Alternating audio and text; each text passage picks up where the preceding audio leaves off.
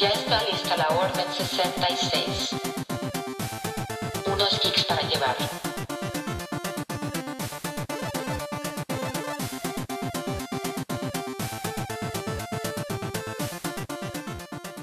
Bienvenidos a nuestro onceavo episodio de Geeks para Llevar.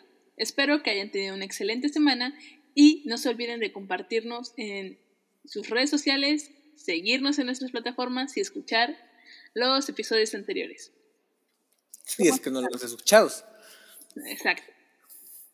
Y pues si quieren escucharlos otra vez, cualquier cosa, cualquier dato que se les pasó, qué sé yo. ¿Cómo has estado esta semana? Muy bien, muy bien. ¿Tú? Igual, bien. Qué bueno. Pero, ¿Qué tal? ¿Estuviste escuchando la playlist de gorilas toda la semana? Obvio. Obvio. Obvio, microbio. Viendo los videos. Sí. Bueno. Tienes el- bueno, el episodio de hoy se titula De dinosaurios a monstruos. Y sé que no sabes de qué se trata, pero ¿tienes alguna idea que me puedas decir? Mm, pues pensaba que Jurassic Park. O puede ser. Ah, ya, ya, ya. A ver, a lo mejor, a lo mejor puede ser eh, como. Guardianes del Pacífico, como ese estilo. No, tampoco.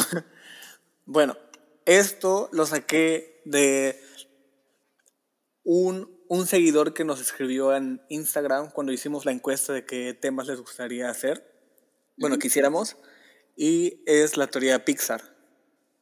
Uh, Ujú. En este episodio voy a hablar de, este, vaya la redundancia, la teoría Pixar, que es la que nos dice que todas las películas producidas por la compañía existen en un mismo universo, tipo así como las películas de Marvel y Star Wars. Exacto. Y bueno, la teoría no es nada nueva. La, de hecho, fue publicada en 2013 por John Negroni. No sé si has escuchado de él. Ok. Eh, entonces ya tiene sus añitos. No tantos, pero ya tiene sus añitos. Y por si no habían escuchado de ella, se las voy a explicar. Y si este, ya habían escuchado de ella, quédense, porque cuando la publicó no habían salido varias películas que están ahorita en el, en el universo. Bueno, una disculpa por adelantado por todos los spoilers de las películas que no hayan visto de Pixar. y las películas que no están en, el, en la teoría original eran Un gran dinosaurio, la película de Coco, Intensamente y la más reciente que es Unidos. Entonces, por así decirlo, no estaba completa y lo digo entre comillas porque pues, no va a estar completa porque van a salir subiendo películas y películas de Pixar. Entonces van a tener que ir encajando en esa teoría. No se ha confirmado nada por parte de la compañía, aparte de que sí, en algunas otras películas hay como pequeños guiños de, por ejemplo, eh, Pizza Planeta en... Te aparecen un montón de. como en Ajá. juguetitos, en la tele. Ándale, exacto. Y bueno, todo empieza en la película de un gran dinosaurio, en la cual estamos situados en la era de, vaya la redundancia, los dinosaurios.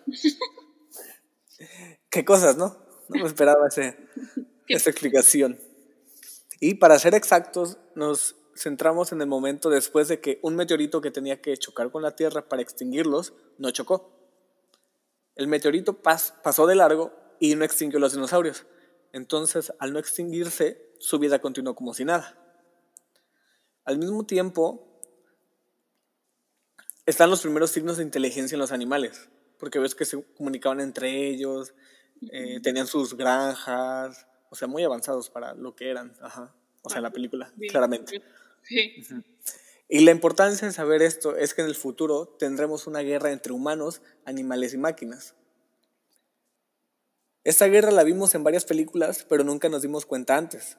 Y también vemos cómo empieza a haber vida humana en la Tierra a la par de los dinosaurios, con el niño que se encuentra Arlo, Sí. pero la inteligencia humana no era tan avanzada como la de los dinosaurios.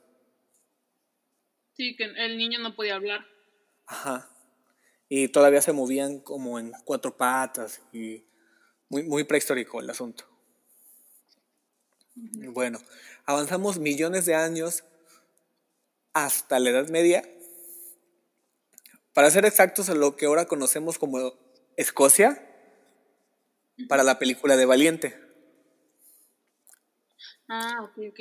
Ajá. La protagonista descubre que puede usar la magia para solucionar problemas y termina transformando a su madre en oso. ¿Sí? Sí. En la película vemos a los animales y que algunos objetos también actúan como humanos. Y conocemos a una bruja que le da a Mérida magia. Y esta misma bruja aparece y desaparece con la ayuda de unas puertas mágicas que ella atraviesa. Y que también está ahí el... Bueno, no sé, mejor me callo. No sé si... Y las puertas mágicas están hechas de madera. Algunos datos que, te- te- de que debemos tomar en cuenta de esta película es que los animales empiezan a actuar como humanos. Y recordamos que los humanos también actúan como osos, como los hermanitos de Mérida, Sí, que eran como... que eran como, ajá, que eran como osos antes de ser convertidos en oso. Y recordamos que además de la mamá de Mérida, hubo otra persona que había sido transformado en eso, o sea, en un oso, a través de la magia. Y que además tuvo descendencia. Por último, debemos tomar en cuenta que los objetos también empiezan a mostrar actitudes humanas gracias a la bruja. Tenía una escoba que, ¿cómo se llama? Se movía sola y tenía tendencias humanas. No sé si te acuerdas. Sí. Bueno, nos vamos a los años 50 y llegamos a la película de Los Increíbles. Aquí los humanos son la raza dominante en el planeta y gran parte se debe a que algunos tienen superpoderes o si lo vemos desde otro punto, magia. Y no hay nadie que pueda enfrentarse a ellos excepto eh, otros humanos que tienen igual superpoderes. o magia. Ajá, exacto. Y a Síndrome, el antagonista de la historia, le molestaba a esta gente y estaba celoso de que ellos tuvieran poderes y él no, por lo cual crea máquinas para destruirlos. Cada vez más sus robots van mejorando y mejorando hasta que uno de los robots toma conciencia propia gracias a la inteligencia artificial. No sé si te acuerdas de esa parte. Mm, acuerdo. De que, de que el robot que es como una bola, Ah, sí. se reve- ajá, Revela y, contra él. ajá, y lo quiere matar. Ajá.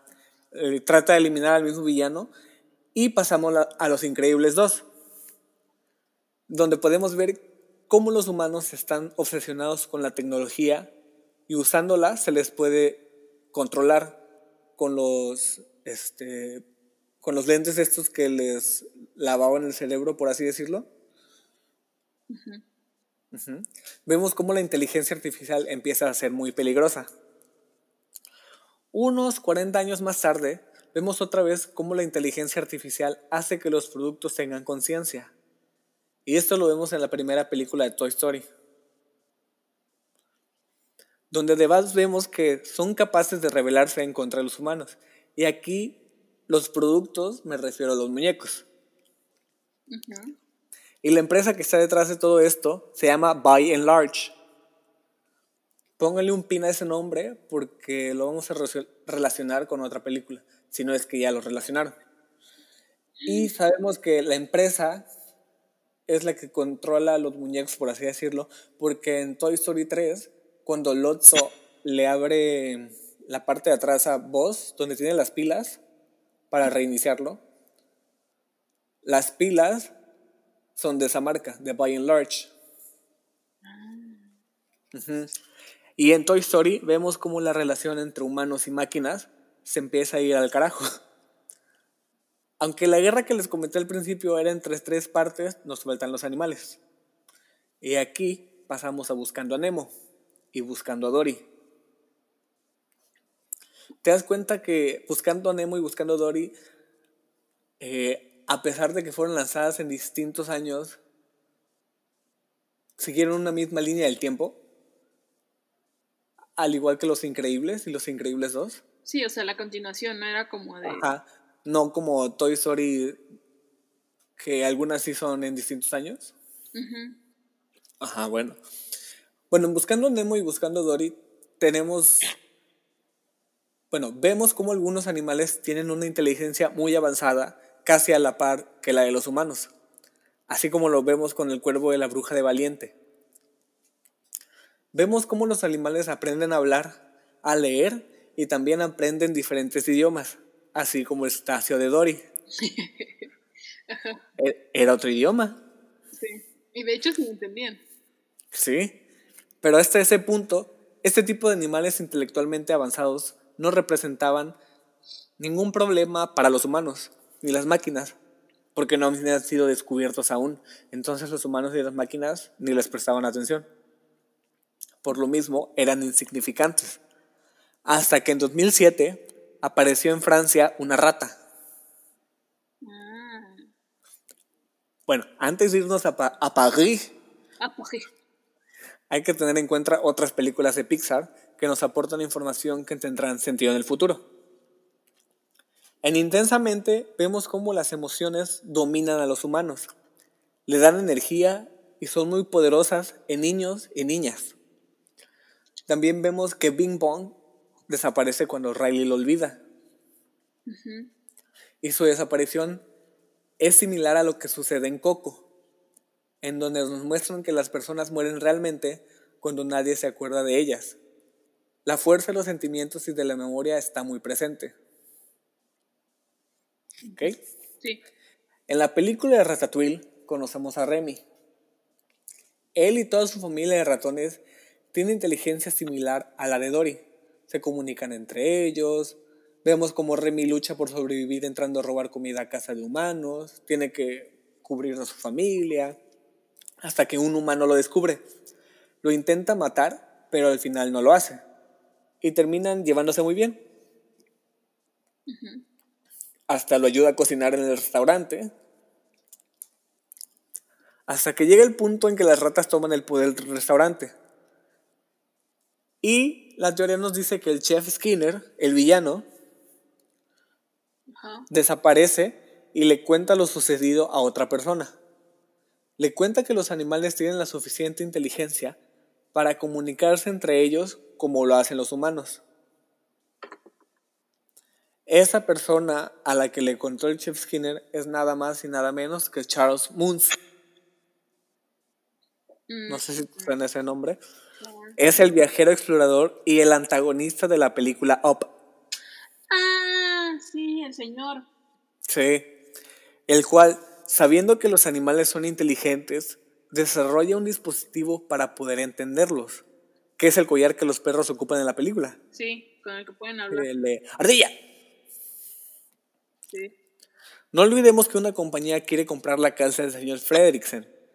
Y esta compañía es nada más y nada menos que BIL, o sea, By and Large. Voy a large.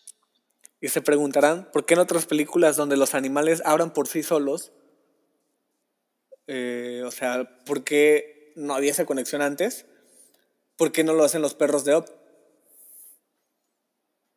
¿Sí? ¿Me entendiste? ¿Por qué, o sea, por qué antes, en la, ejemplo, no sé, en otras películas como en Doris no está esa compañía? No, no, no. ¿Por qué, no, ¿Por qué en Buscando a Nemo no necesitan de tecnología para comunicarse entre ellos? Ah, ok, sí. Ujú. la, se- la respuesta es sencilla. Porque en otras películas los animales hablan entre sí y no con los humanos. Por eso los perros tienen la suficiente inteligencia como para pensar lo que van a decir, pero no lo pueden transmitir directamente a los humanos. Y gracias al collar eh, pueden hablar con los humanos. Sí, que ya. que ya lo entiende, ¿no? Al final de Up, los perros quedan libres con los collares puestos. Y sabemos que el principio de Up está conectado con Toy Story. Porque en el cuarto de Andy hay una postal de Carl y Ellie. Esa no me la sabía, amigo. Ya, ya ves, sí, sí, sí.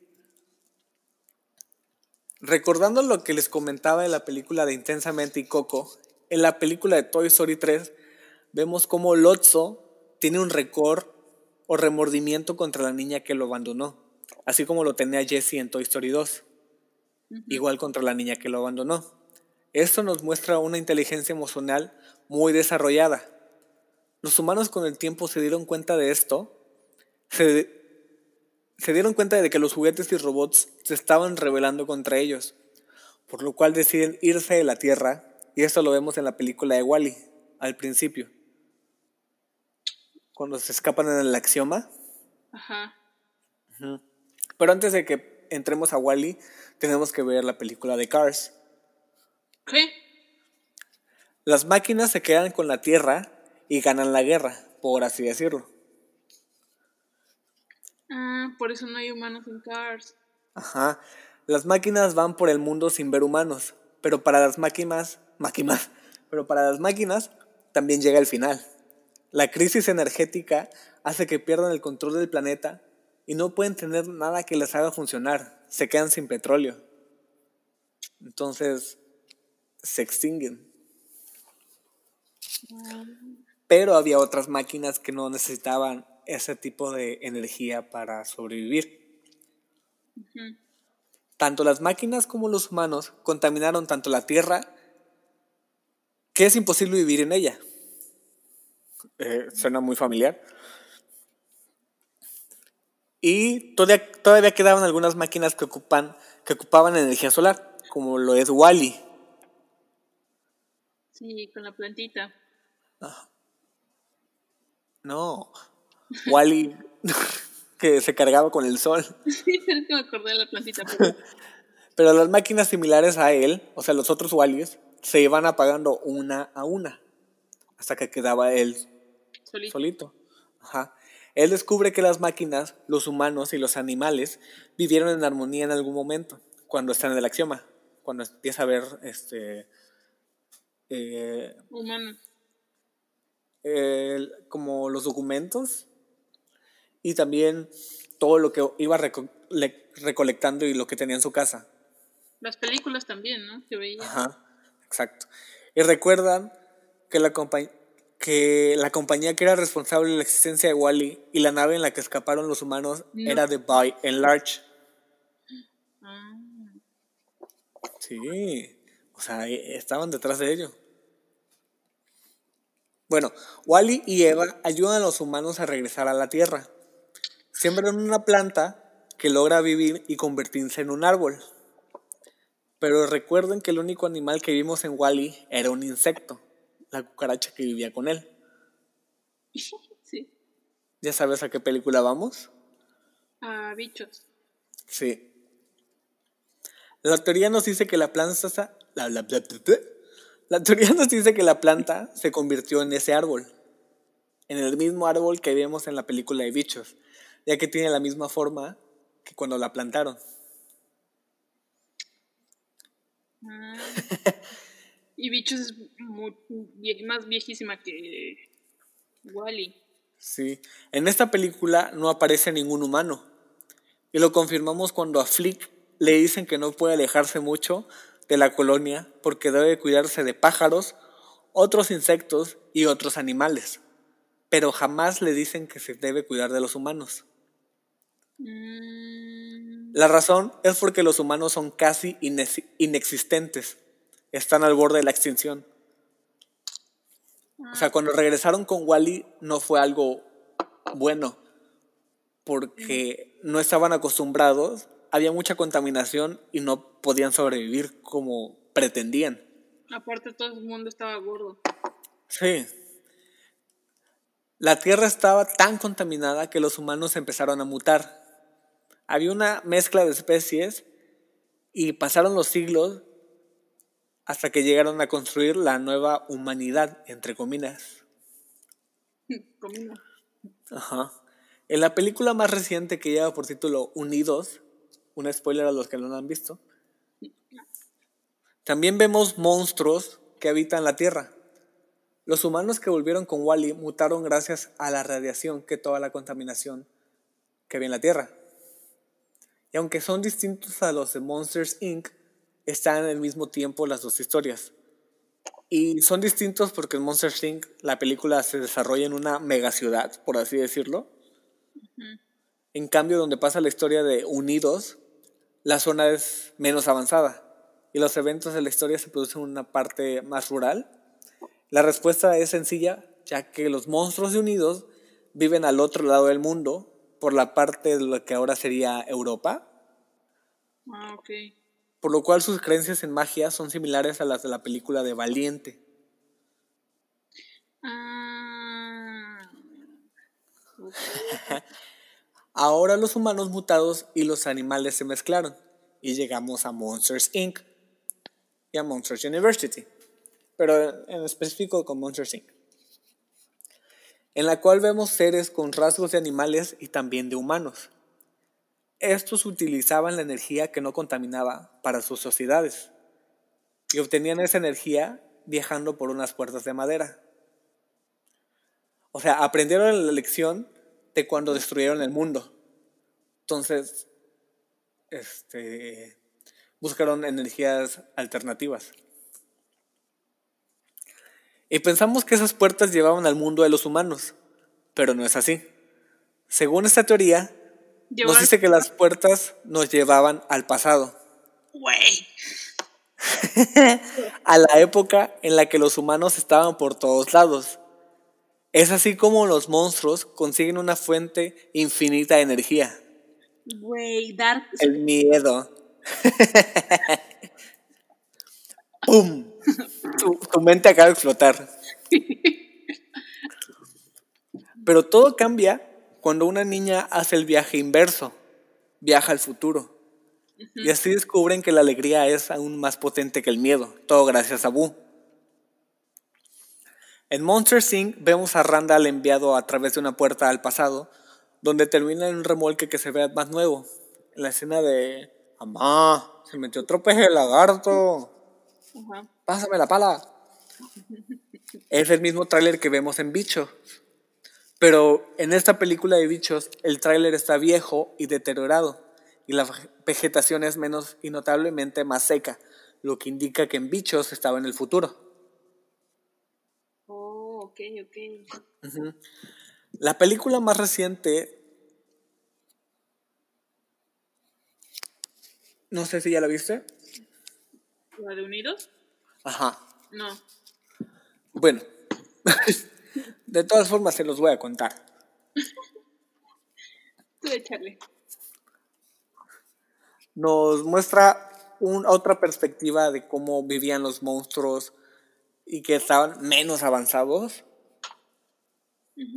O sea, nos muestra cómo dejaron la magia que en Europa encontraron y se fueron por un lado más Monsters Inc. Pero al final este, se quedan como en medio, o sea, con magia y con tecnología.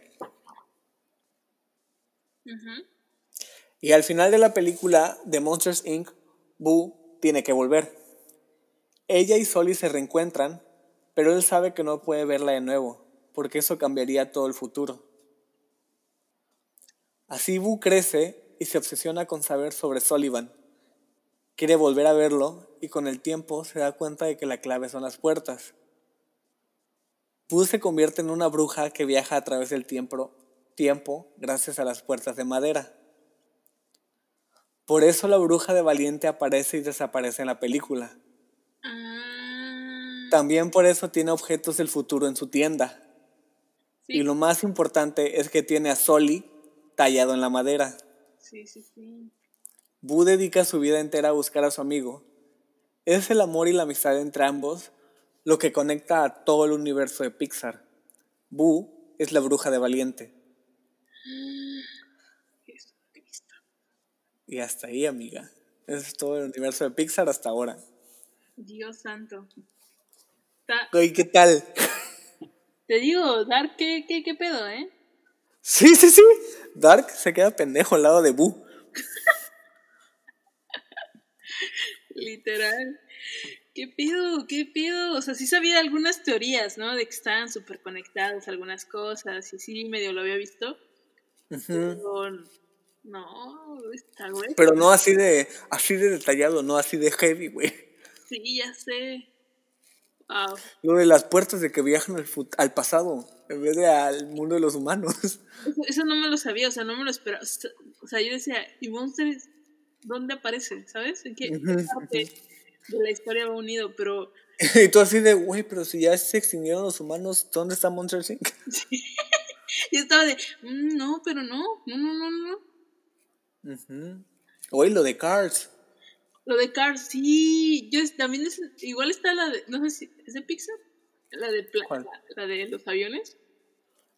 La de aviones. Ajá. Mm, No, o sea, es el mismo de Cars, pero esa le hizo Disney, Ah, no Pixar. Wow. Sí. También, por ejemplo, como en otras la otra película como de bichos en general, o sea, no de Pixar, en- es la de hor- hormigas, ants, ¿no? La de las hormiguitas. Ajá. Y en esta Ajá. sí, ex- o sea, sí hablan como del mundo de. Humano. Ajá, exacto, porque Sí, está la parte donde ellas escapan del picnic. sí. En cambio, en bichos sí es cierto, en bichos nunca, nunca, nunca aparece un humano o se hace referencia a, a un humano. Solo Sí, no, no, no.